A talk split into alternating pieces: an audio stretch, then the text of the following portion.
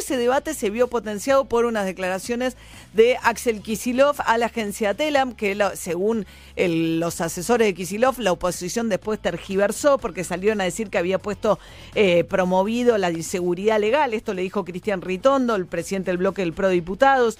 López Murphy le dijo, está poniendo en duda la propiedad privada. López Murphy que volvió al ruedo ahora como candidato, está volviendo a la política lentamente.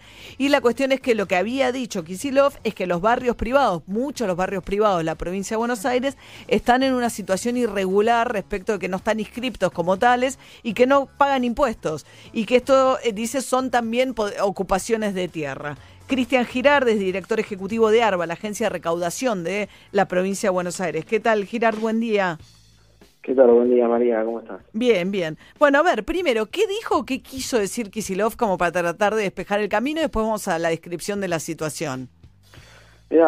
Si lo pones en el contexto de la declaración, eh, Axel estaba hablando ahí de, del uso de las tierras y de la creación de una unidad de hábitat y vivienda en la provincia de Buenos Aires como forma de dar respuesta a una problemática que, se, expresa en la toma de Guernica, pero también se expresa en cuestiones como el desarrollo de urbanizaciones cerradas, eh, como son los barrios cerrados, que también eh, plantean una serie de problemáticas que tienen que ver con políticas de Estado. Una de esas aristas es la recaudación impositiva y la falta de regularización implica una pérdida de recursos para la provincia.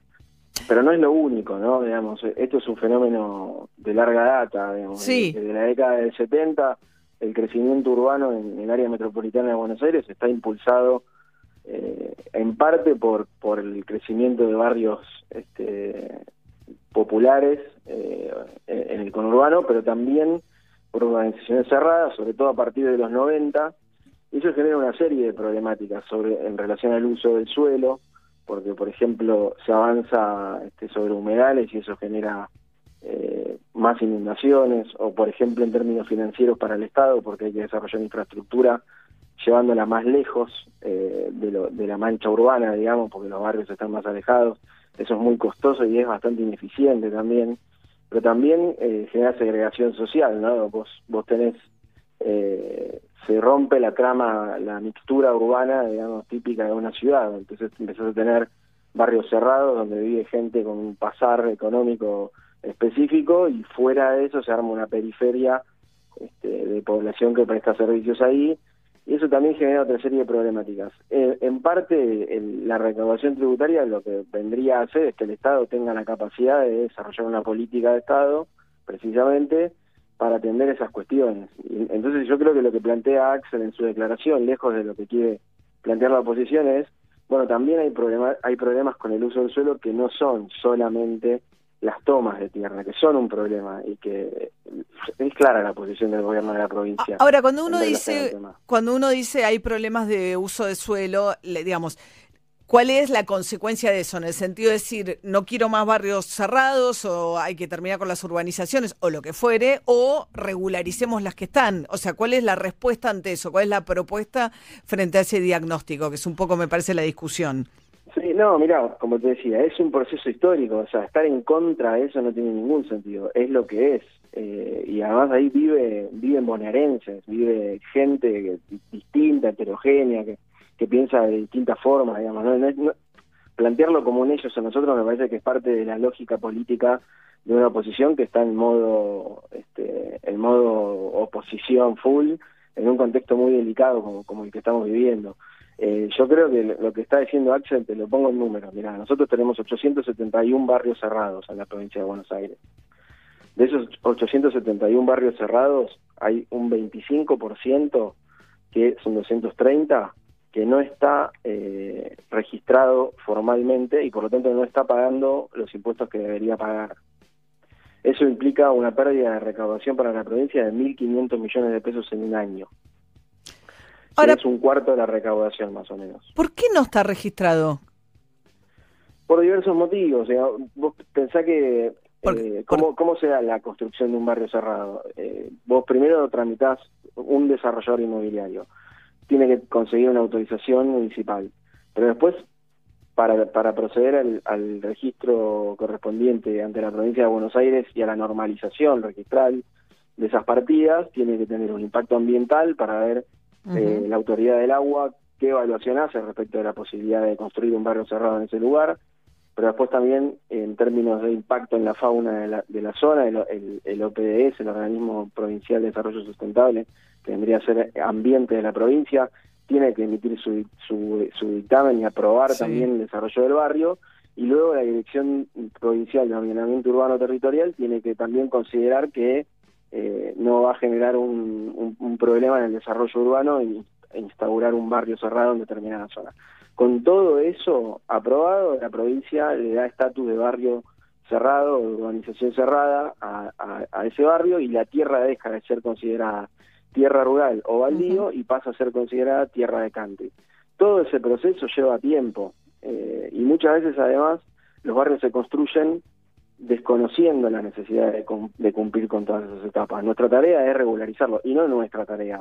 La provincia de Buenos Aires hace años que lo hace. Me sorprende por eso que haya... Sí, sí, yo los he eh, escuchado a los funcionarios. fueron funcionarios del gobierno anterior que desconozcan esto es un problema en la provincia de Buenos Aires. No, no, no, además yo escuché, digo, no es la primera vez que escucho a un funcionario de la provincia de Buenos Aires eh, desde el punto de vista recaudatorio hacer este planteo respecto de la necesidad de...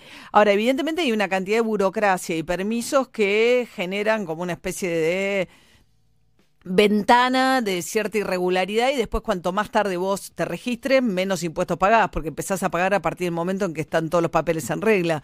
Ahora, no debería ser tan difícil para la provincia de Buenos Aires fiscalizar esto, digo, menos ahora con imágenes satelitales, etcétera. No es muy complicado para ustedes saber dónde hay un desarrollo urbano eh, que no tiene los papeles en regla. Totalmente, por eso te digo, nosotros tenemos detectados eh, 871 barrios cerrados, de los cuales 230 no están registrados, y sobre esos barrios hacemos un trabajo de, de, de notificar. primero hacemos una inspección ocular, digamos, presencial. Luego hacemos una intimación, una notificación, y ahí avanza, eh, digamos, este, la, el, trámite. Pero el, perdón, ¿no? Cristian Gerardes, director. Termina judicializado muchas veces. Termina judicializado. Hay, desarrolladores que eligen no pagar cuando ARBA intima y, prefieren ir por la vía judicial. Entonces, efectivamente, hay, hay, una, hay un aparato burocrático que no es solo el Poder Ejecutivo, pero también hay un sector privado que juega de determinada manera y cuando hay muchas instancias, muchas ventanillas, bueno, se facilita un poco la, dilación, ¿no? Como si, bueno, elijo pagar al final, no subdivido las parcelas y acumulo la deuda y pago después. Y cuando lo vendo, que cada uno se haga cargo de los que compran, se haga cargo de esa, de esa deuda cuando esté todo, todo normalizado. Pero bueno, y después tenés lo que vos decís también, eh, de la fiscalización satelital que nos permite a nosotros detectar metros cuadrados construidos no declarados. Ahí tenemos nosotros eh, unos 200 millones de pesos de, de evasión detectada de metros cuadrados que no que no fueron declarados ante ARBA y, sobre eso también hacemos lo mismo, ¿no? Notificamos, este, determinamos de oficio y ahí se ponen se van poniendo en regla, pero es un trabajo día a día esto, no no es este algo que no se ha hecho hecho nunca, se hace en la provincia de Buenos Aires, vamos avanzando, pero todavía falta. Yo creo que es eso lo que planteó Acción. Me parece que hay, que hay mucha mala intención en la lectura de lo que dijo pero tiene que ver con esta posición que tomó este, este espacio Juntos por el Cambio, de bueno, estar en, en un modo de oposición, no importa lo que sea, este, con un clivaje que no es el que se condice con las necesidades de un contexto de pandemia como el que estamos viviendo. Sí, bueno, uno quiere un Estado, yo por lo menos quiero un Estado eficiente en la recaudación de impuestos, sobre todo, digamos, buscando que los sectores también de mayores ingresos cumplan con sus obligaciones. En la ciudad de Buenos Aires es muy, eh, eh, yo soy porteña, vivo en la ciudad de Buenos Aires, mi experiencia personal es que es muy eficaz el Estado de la ciudad de Buenos Aires recaudando impuestos inmobiliarios, cosa que me parece muy bien, o sea, que controlan mucho las obras, que detectan rápidamente si hay metros construidos eh, no declarados y que los cobran. no, en la ciudad es más fácil también el control, seguramente. Buenos Aires también, ¿eh? Nosotros este año hicimos un relevamiento en 97 barrios privados y detectamos 410 mil metros cuadrados sin declarar. Eso. Eh, eh, ¿En dónde? Representa, en, toda la provincia. ah, en la provincia, sí. Ah. 97 barrios privados, 410 mil metros cuadrados sin declarar ya este año.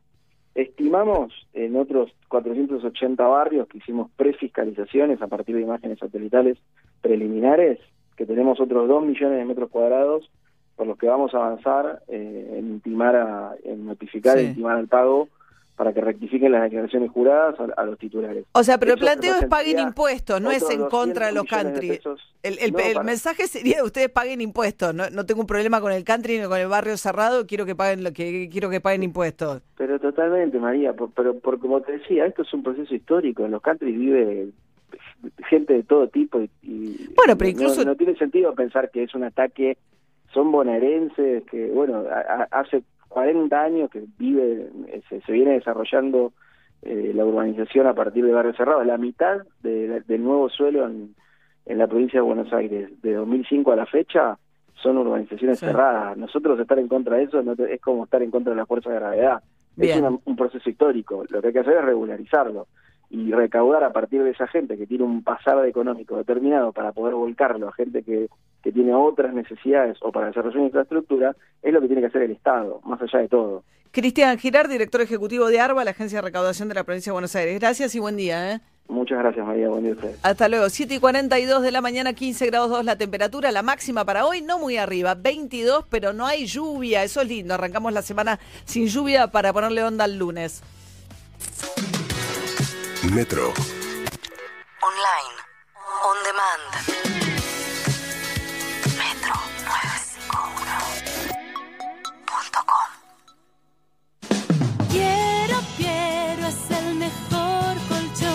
Rexona presenta su nuevo alcohol en gel, en spray y en aerosol.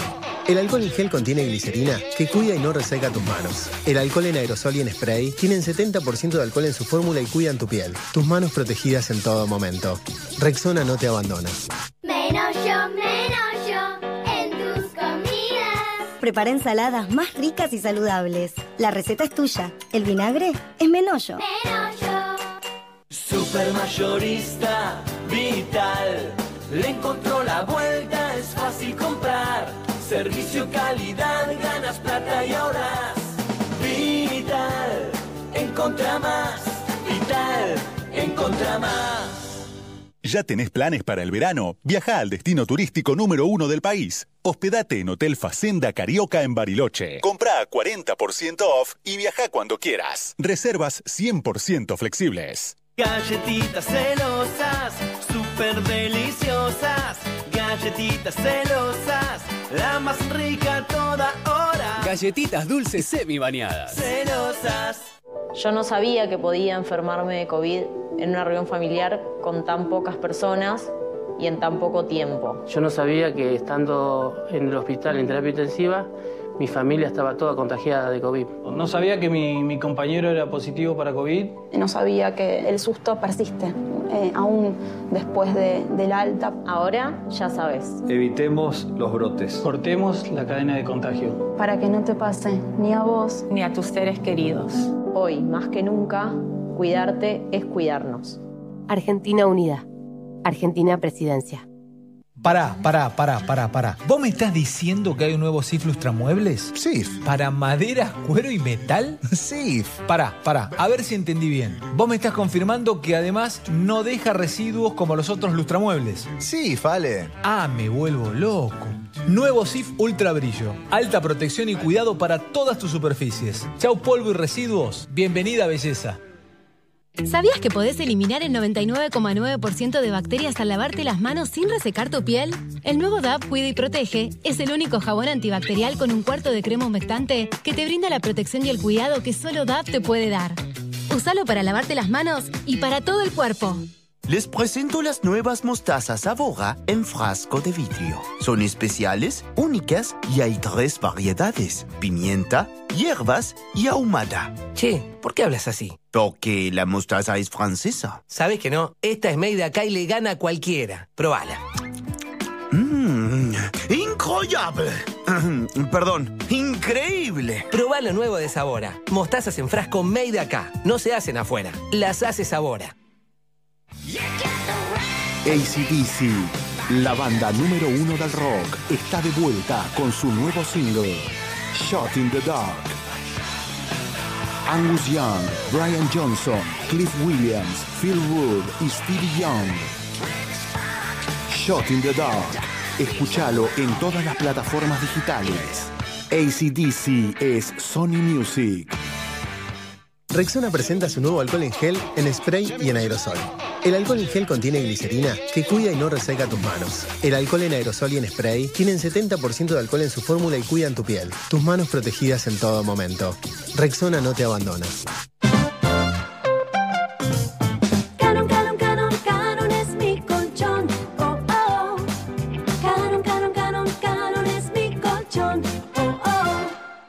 Este año, Expo Universidad está solo a un clic. Del 27 al 31 de octubre, Expo Universidad Virtual. Videollamada con representantes de más de 40 universidades, posgrados, terciarios e idiomas. Charlas, talleres de orientación vocacional, primer empleo y más. Todo lo que necesitas para decidir mejor. Para participar, registrate gratis ahora en expouniversidad.com.ar. Así que ya sabes, cualquier cosa que necesites me avisas. En el Ciudad gestiona tu caja de ahorro gratis desde tu casa 100% online y aprovecha todos los beneficios. Ayudarnos, lo mejor de ser vecinos. Conoce más en bancociudad.com.ar y en nuestras redes. Banco Ciudad, te quiere ver crecer. Comisión de apertura, mantenimiento de cuenta y emisión de tarjeta de débito 100% bonificada. Para más información consulta en www.bancociudad.com.ar. El producto ofrecido corresponde a la cartera de consumo. El esfuerzo está valiendo la pena. No nos descuidemos ahora. Cuidarte es cuidarnos. Buenos Aires Ciudad junto a las empresas de higiene urbana.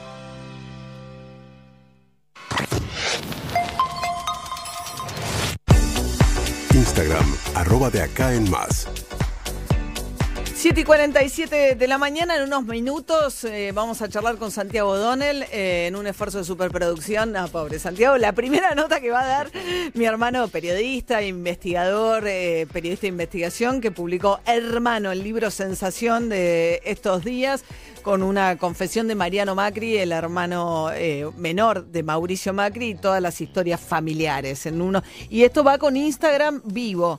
Sea, en vivo desde la cuenta de, eh, de acá en más, 951 por Instagram. Nos siguen, eh, vamos a hacer un live de Instagram. Un live. Muy bien. ¿Se ¿Vos va a ver en mi cuenta de habías- Instagram también, Majo? Sí, también. O arroba O'Donnell doble N Bien. y doble L, arroba O'Donnell María, desde de acá en más 951 o O'Donnell María. ¿Qué?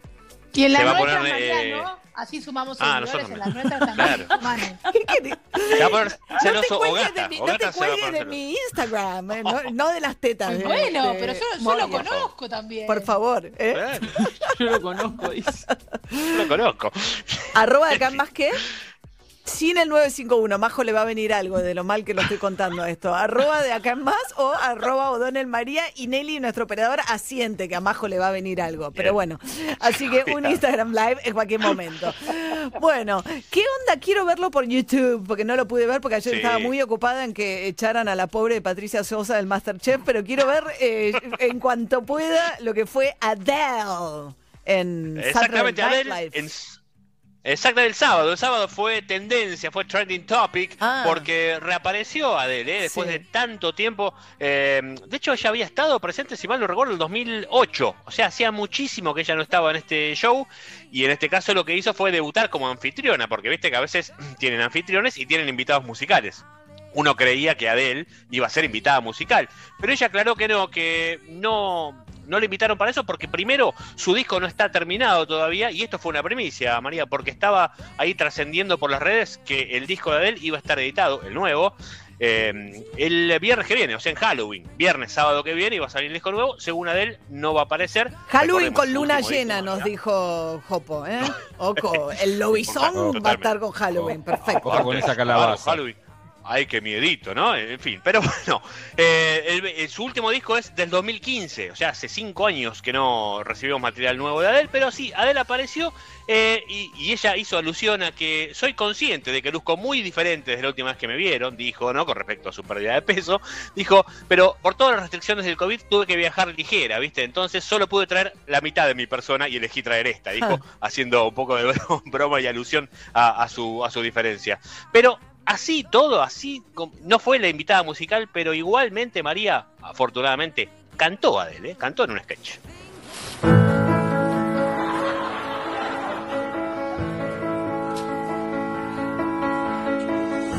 I heard that you settled down. Adele. That you found a girl and you're married now.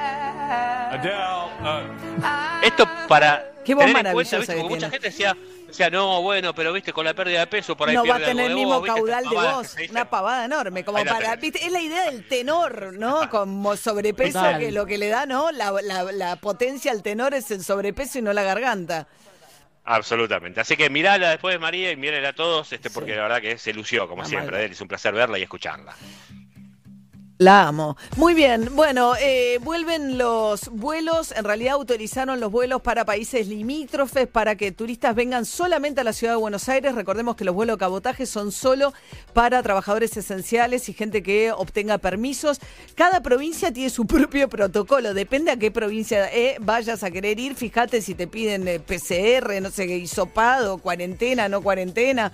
Digamos, cada provincia es una especie, en algún momento va a haber que unificarlo. Lo hablaba con Matías Lames el otro día del ministro de Turismo. Si van a hacer una temporada de turismo a partir de enero, encima con subvención del gobierno, va a tener que tener un criterio unificado, porque no puedes, según la provincia a la que vaya, Formosa está con las fronteras totalmente clausuradas, no deja ni entrar a los pobres formoseños que no logran reunificaciones familiares, pero la verdad es que va a tener que haber una cosa más ordenada y además mucha preocupación de Flybond y JetSmart, las dos low cost, porque creían que entraban en esto y salió la resolución que no permite la operación del Palomar. Y dijeron, si tenemos a operar a Ezeiza, la operatoria no es rentable, nos vamos. O sea, hay una tensión muy grande que creo que hay tensión también entre Meoni y Lamens. Porque Lamens en un momento había dicho que sí, después Meoni dijo que no, que es muy cara la obra del Palomar y favorece a pocas empresas. Por ahora ni Flybondi ni JetSmart.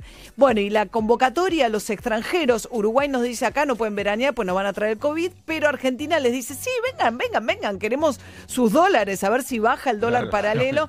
Eh, no voy a decir la familia de Majo, hay integrantes de la familia desesperados por venir en tour de compras, que es un poco obviamente. gracias. ¿no? sí, ¿Ah, sí? gracias. Y claro, en- imagínense, venden el dólar al dólar paralelo y la Argentina es una ganga, Buenos Aires a Una tus ganga. pies.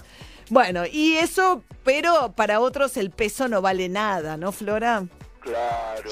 Eh, bueno, es el caso de Patricio Jiménez, ¿saben quién es? Es el hermano de Susana, que tiene cual- 38 mil seguidores en Instagram, no le va mal en las redes sociales, y resulta que hizo algo muy desagradable el fin de semana que a mí, a mí me, me- en serio me cayó muy mal y creo que, a ver qué opinan ustedes. eh, fíjense lo que hizo con un billete de mil pesos en sus manos. ¿De mil? Mil. Un Lo naranjita, agarra. un naranjita. un naranjita, lo agarra, lo levanta, bueno, y lo rompe, lo rompe delante de, de la cámara y dice la plata no vale nada. Eh, esto empieza a hablar de, bueno, obviamente está en contra de, de- de- Claro, del mil- poco valor porque Mil pesos son menos de 10 dólares hoy. 5 dólares.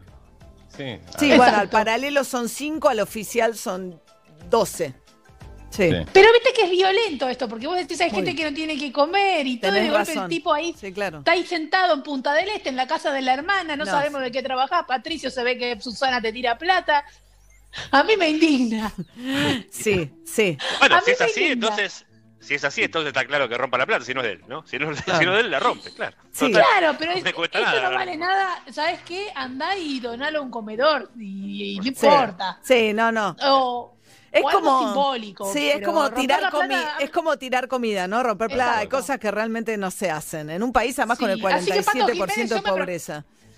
Sí, yo me preocuparía por tener talento, Pato Jiménez, Pato. fíjate, porque ni no vendés ningún disco. Decís que sos cantante y rompés la cantante. plata que te da tu hermano. Está enojada. No, pero es la primera vez. Flora denuncia. Este es la- Sí, es- pero que la verdad es muy feo la situación en la que estamos. No rompas piquita, hermano. Andá y donar a algún lado. Sí, por ahí no lo dejan entrar a Uruguay, porque zafó porque está ahora, pero después en Uruguay en realidad se supone que no acepta más argentinos, salvo que tengan residencia, o hay que ver si van a dejar entrar a los que son propietarios. Para la Patricio lo van a repatriar, guardate los mil pesitos, porque a Uruguay no los vas a poder usar, pato. Sí, y cuando tu hermana cuando tu hermana ya no esté en la tierra, pato, vas a tener que agarrar la pala, como dicen ustedes. Ay. Flora, por ahí le toca algo. Hablando de hermanos, en minutos ya viene el mío, Santiago Donel, a hablar Ah. de su libro, Hermanos, sobre los Macri. Sí. Cinco minutos para las ocho de la mañana.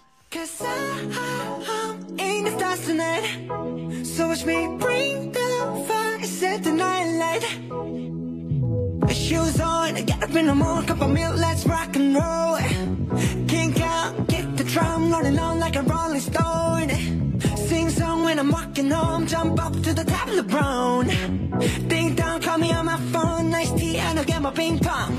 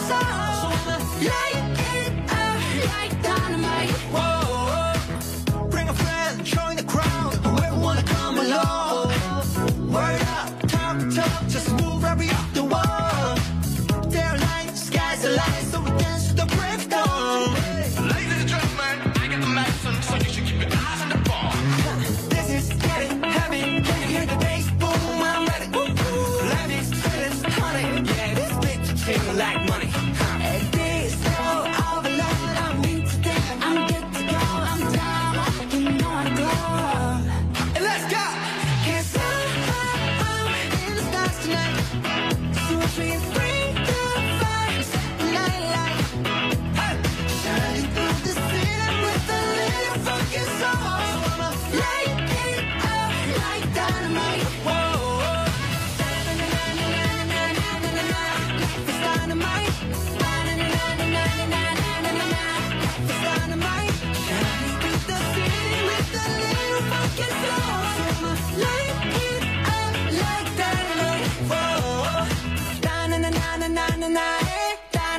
na na na na na na na na na na na na na.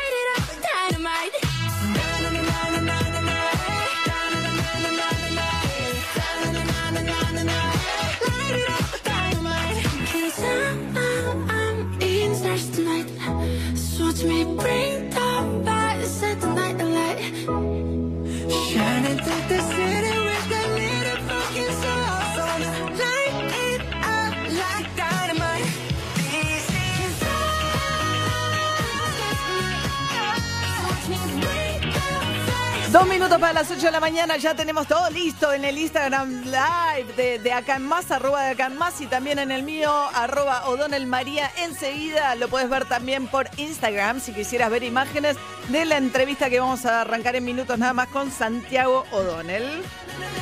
Las enfermedades cardiovasculares son la primera causa de muerte en la Argentina. Los factores de riesgo aumentan la probabilidad de sufrir un evento cardiovascular, principalmente infarto y ACV. El control de los factores de riesgo es vital para prevenir estos eventos, para vivir más y mejor. Se recomienda adherir a un plan de vida saludable, aunque existen opciones de tratamiento farmacológico, incluyendo combinaciones efectivas e innovadoras. Ante cualquier duda, ante cualquier duda, perdón, consulte a su médico.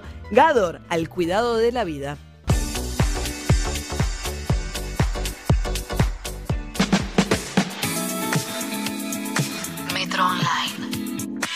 Metro951.com Sos parte.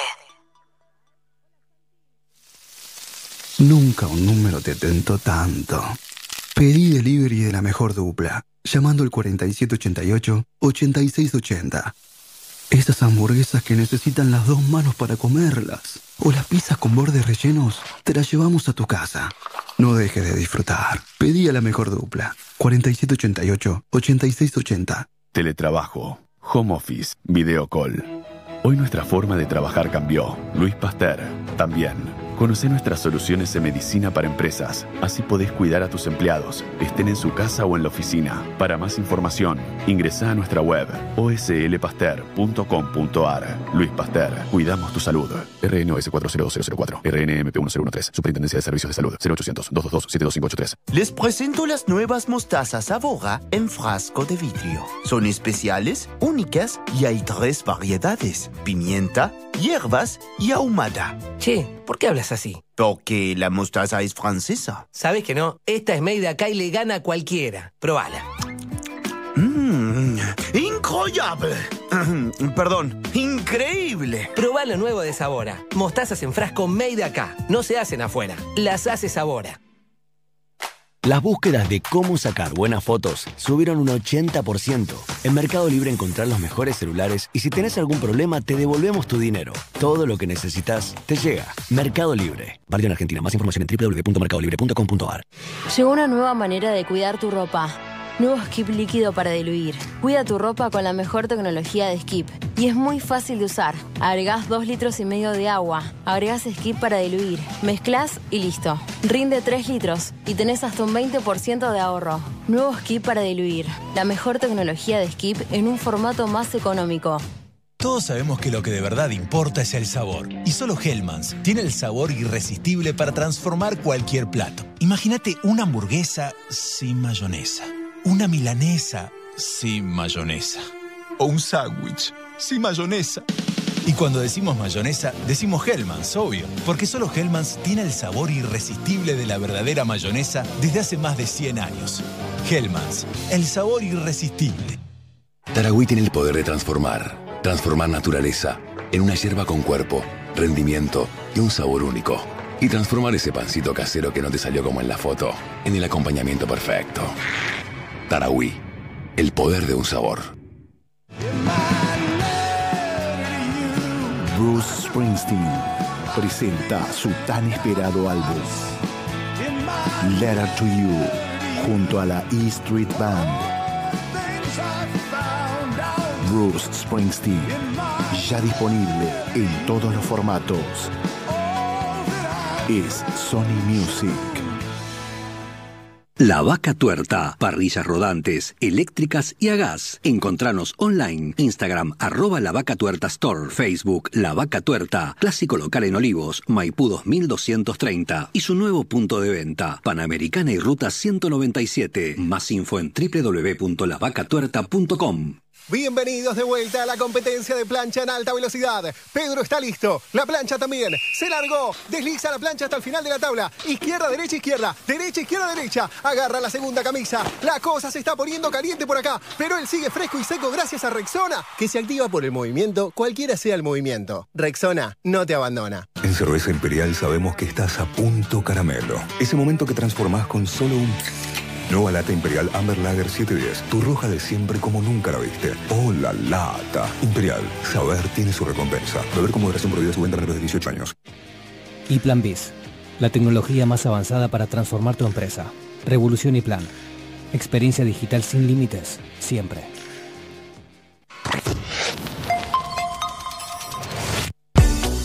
De acá en más, seguinos en Instagram, arroba de acá en más. 8.50. 8 de la mañana, 3 minutos, 15 grados 2 la temperatura, 22 la máxima para el día de hoy. Y ya estamos en el Instagram Live, nos están viendo porque está con nosotros.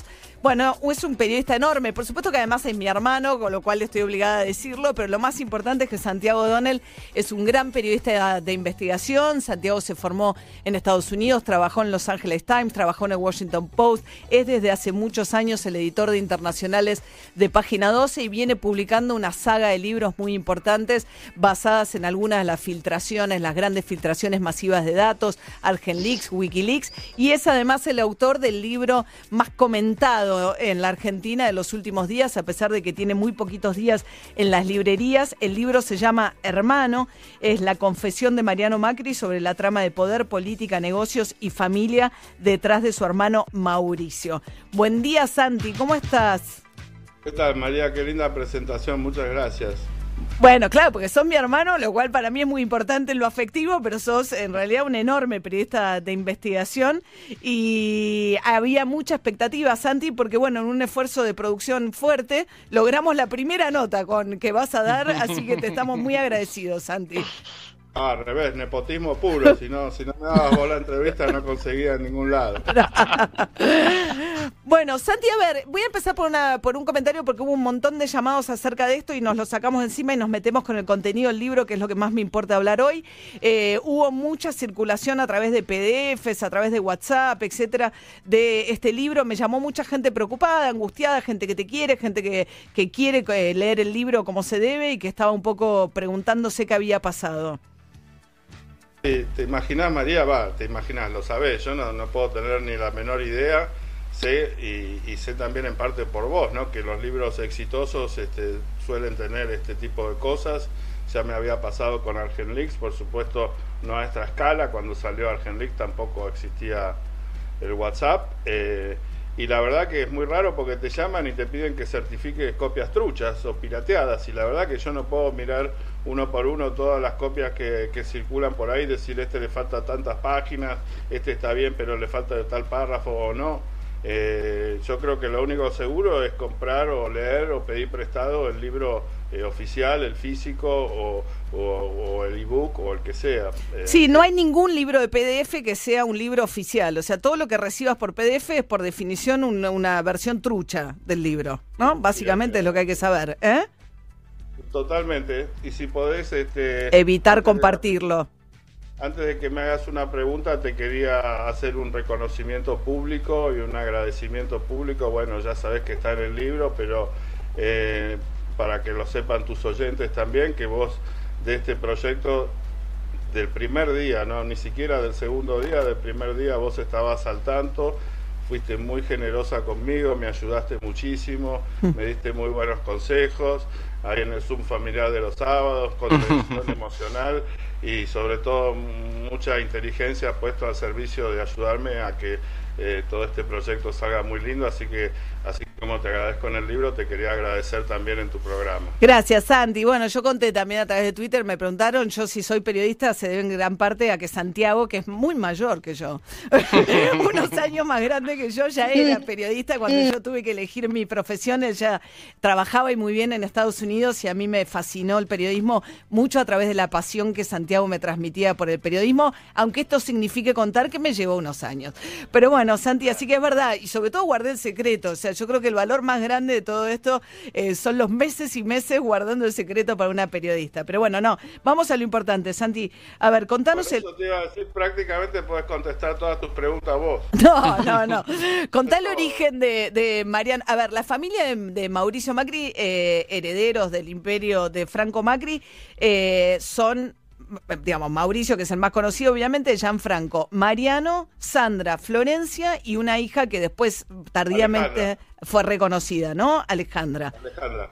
Y de estos aparece como una suerte de, bueno, Sandra falleció, Alejandra no, no participa mucho en los negocios, Florencia tampoco, y son un poco Gianfranco, Mauricio y Mariano, los tres eh, en la disputa de los negocios familiares de lo que surge del libro. Y contanos qué, qué rol es Mariano y por qué Mariano se acerca a hablar con vos.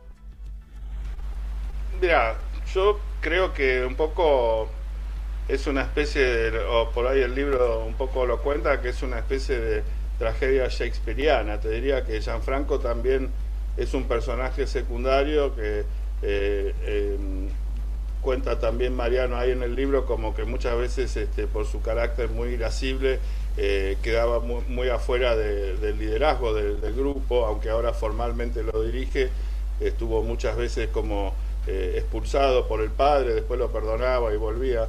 Entonces te decía que ahí me parece que los tres personajes principales son Franco, el patriarca, Mauricio y Mariano. Y la tragedia se da de la siguiente manera, ¿no? Es como que el rey está formando a su príncipe heredero y llega un momento en que el príncipe siente que eh, no, va, no va a llegar nunca a poder este, ser rey porque tiene un padre joven, vigoroso y lleno de ideas y, marcha a Tierra Santa a pelear las cruzadas. Entonces, este, eh, el, el rey empieza a preparar a su otro príncipe y cuando el otro príncipe siente que está empezando a llegar su momento, vuelve eh, heroico y lleno de, de gloria el, príncipe anterior de, las cruzadas y quiere retomar su trono y terminar de matar al padre y entonces el otro príncipe trata de defenderlo y ahí todos se terminan acuchillando y termina todo en tragedia, ¿no? Parece Shakespeare. O sea, vos contás en el libro un poco eso, ¿no? Eh, u- un proceso que era bastante conocido por lo que había contado el propio Mauricio Macri, que él siente que el padre nunca le va a terminar de soltar la empresa,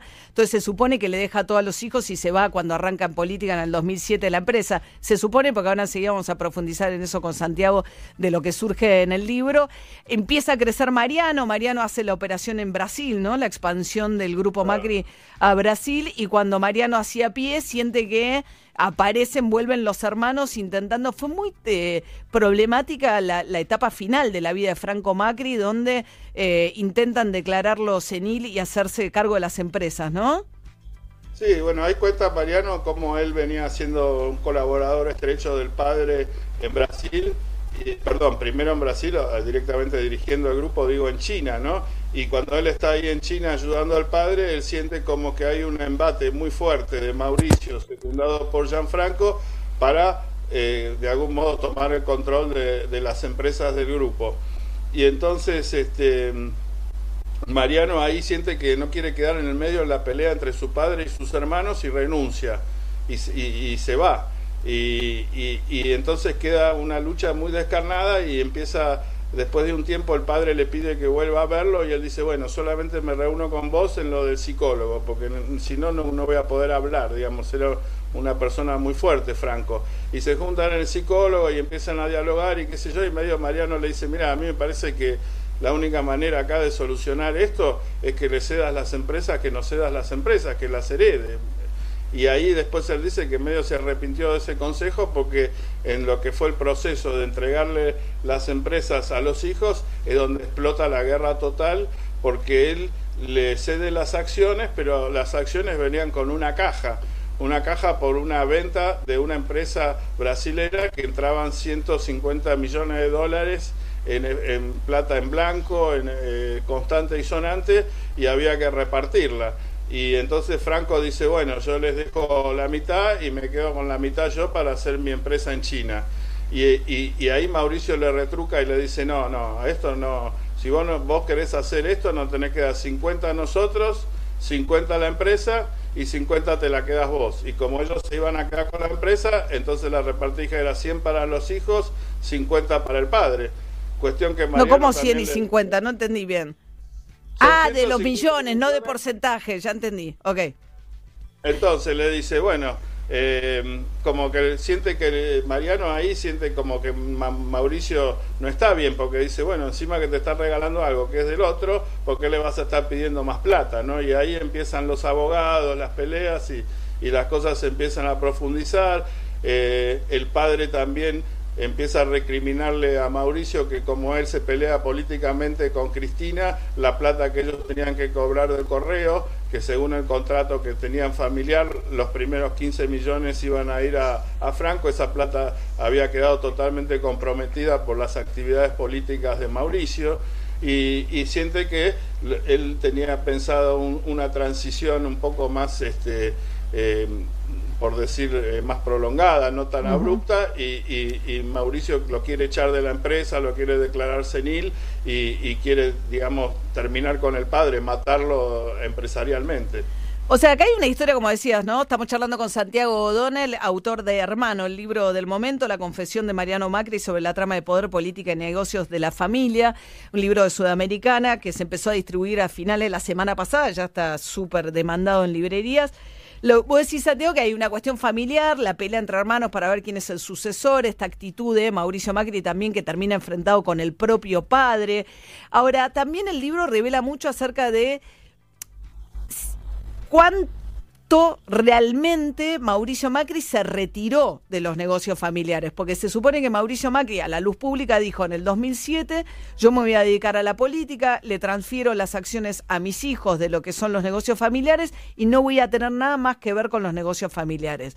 Es un poco tu libro, a través del testimonio de Mariano, lo pone bastante en duda. Más que en duda, me parece que queda, hay sobradas pruebas de que el jefe del grupo es Macri, y eso no lo discute nadie, me parece, y creo que es una de las grandes revelaciones del libro. Yo, eh, humildemente, ¿no? Mucha gente dice que el libro confirma muchas cosas que se sabían.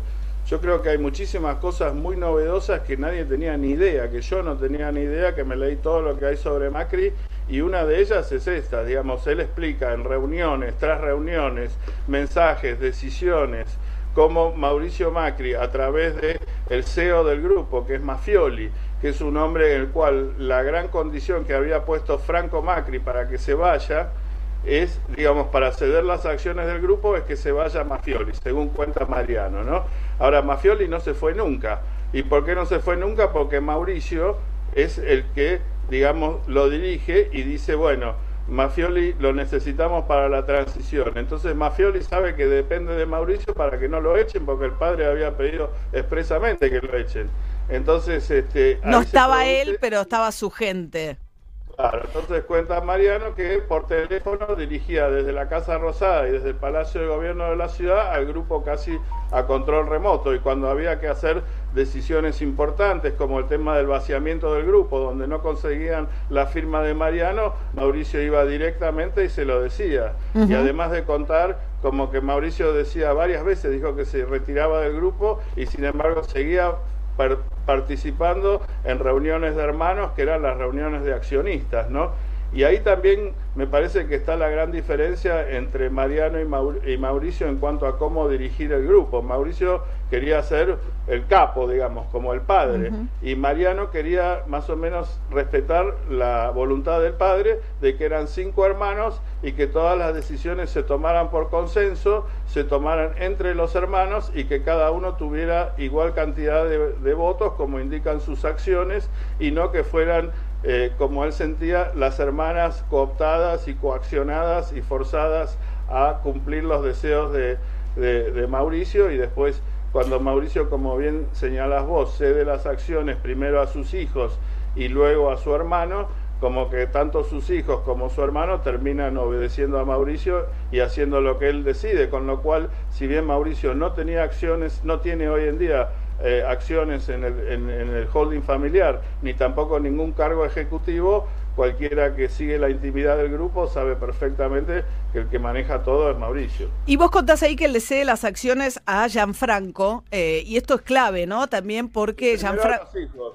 Primero, a los tres hijos y después... eh, Después los hijos le venden a Gianfranco. Que esto es clave- Le venden entre comillas, si me permite. Claro, porque eso te quería hablar de Gianfranco, porque cuando vino el blanqueo que aprueba Mauricio Macri, vos contás una escena en la que Mariano cuenta que lo llaman a las oficinas de Sogma y le dicen qué vamos a hacer con el blanqueo, por qué no entramos. Y ahí hay un rol de Gianfranco, digamos, eh, blanqueando dinero no ya personal, sino familiar de un blanqueo que promovió su propio hermano. Bueno, esto es, es, digamos, para mí una revelación fuertísima, porque él no solo dice que esto ocurre, sino que señala dónde ocurrió, señala una serie de testigos que no solamente son, digamos, la gente de Sogma que por ahí lo va a negar, pero él lleva a su propio abogado personal a esa reunión.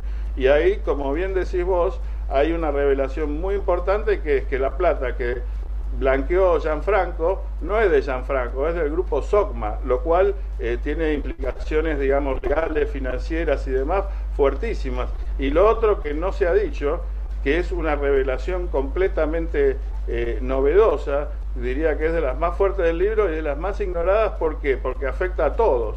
Y como sabemos, nadie le gusta hablar de su tema, pero que la plata esa que él blanquea en Bélgica sea según sospecha Mariano, por lo menos, con, con, toda la información que él posee, que viene del correo, nada menos, y que viene del correo a través de una empresa creada y donde son socios Moyano con Macri, bajo la anuencia de Moreno, que en ese momento era el interventor del correo, me parece que es, es algo claro. realmente llamativo y, y, y que hace muy muy interesante interpretar cómo es la política y cómo, cómo a veces este, las cúpulas aparentemente están muy peleados y qué sé yo, y son enemigos, pero después por atrás claro. se sientan y arreglan todo.